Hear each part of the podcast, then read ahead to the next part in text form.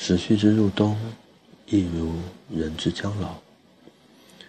徐缓渐进，每日变化细微，殊难察觉。日日累叠，终成严冬。因此，要具体的说出冬天来临之日，并非易事。先是夜间温度微降，接着连日阴雨，伴随着来自大西洋捉摸不定的阵风。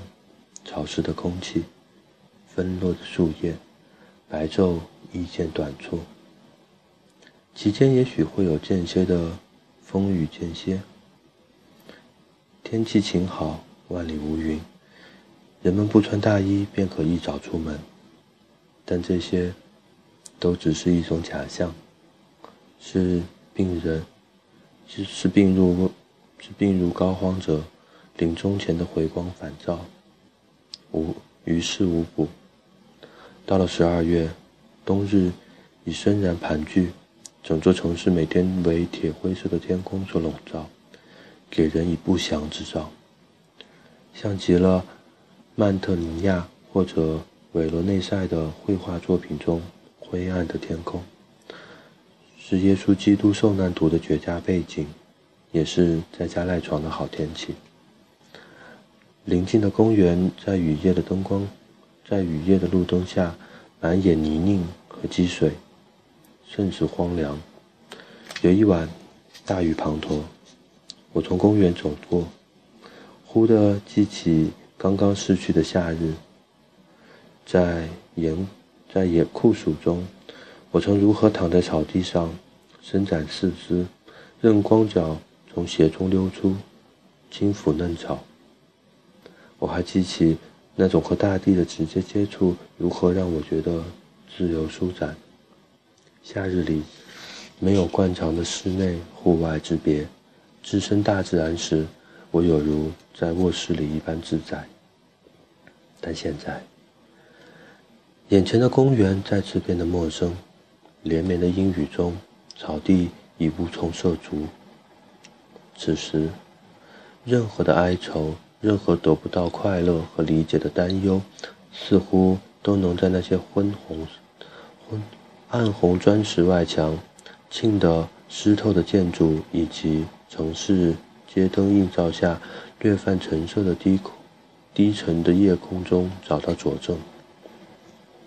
这样的天气以及这个时节发生的一系列事件，似乎印证了詹佛的名言。一个人每天早晨都得吞吞食一只癞蛤蟆，这样才能保证他在日间不会遇上更恶心的事儿。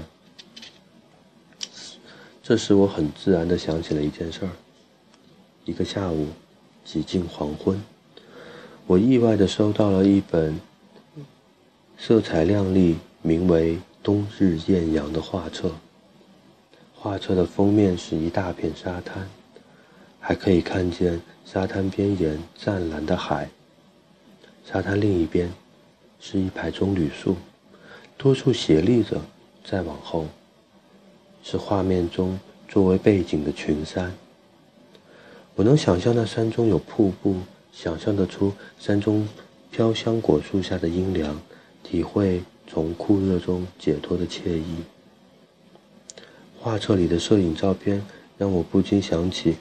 描绘塔希提岛的油画，那是威廉·霍吉斯和库克船长一起旅行时创作的作品。画面中，夜色轻柔，热带礁湖边，土著少女在繁茂的树叶中无忧无虑地赤脚欢跳。一七七六年的严冬，霍奇斯。首次在伦敦皇家学院展出这些油画，引起了人们对美景的好奇和向往。而且，从那以后，这类这类图景一直都是热带风情画的范本。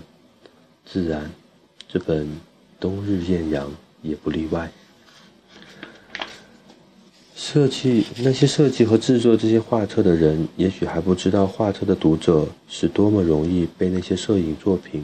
所俘虏，因为这些亮丽的图片，如棕榈树、蓝天、银色沙滩等，有一种力量，使读者理理解力受挫，并完全丧失其自由意志。在生活中别的场合，他们原本谨慎，敢于质疑，但是阅读这些图片时，他们却不假思索，变得异常的天真和乐观。这本画册所引发的令人感动，这本画册所引发的令人感动，同时让人伤感的向往，便是一个例子。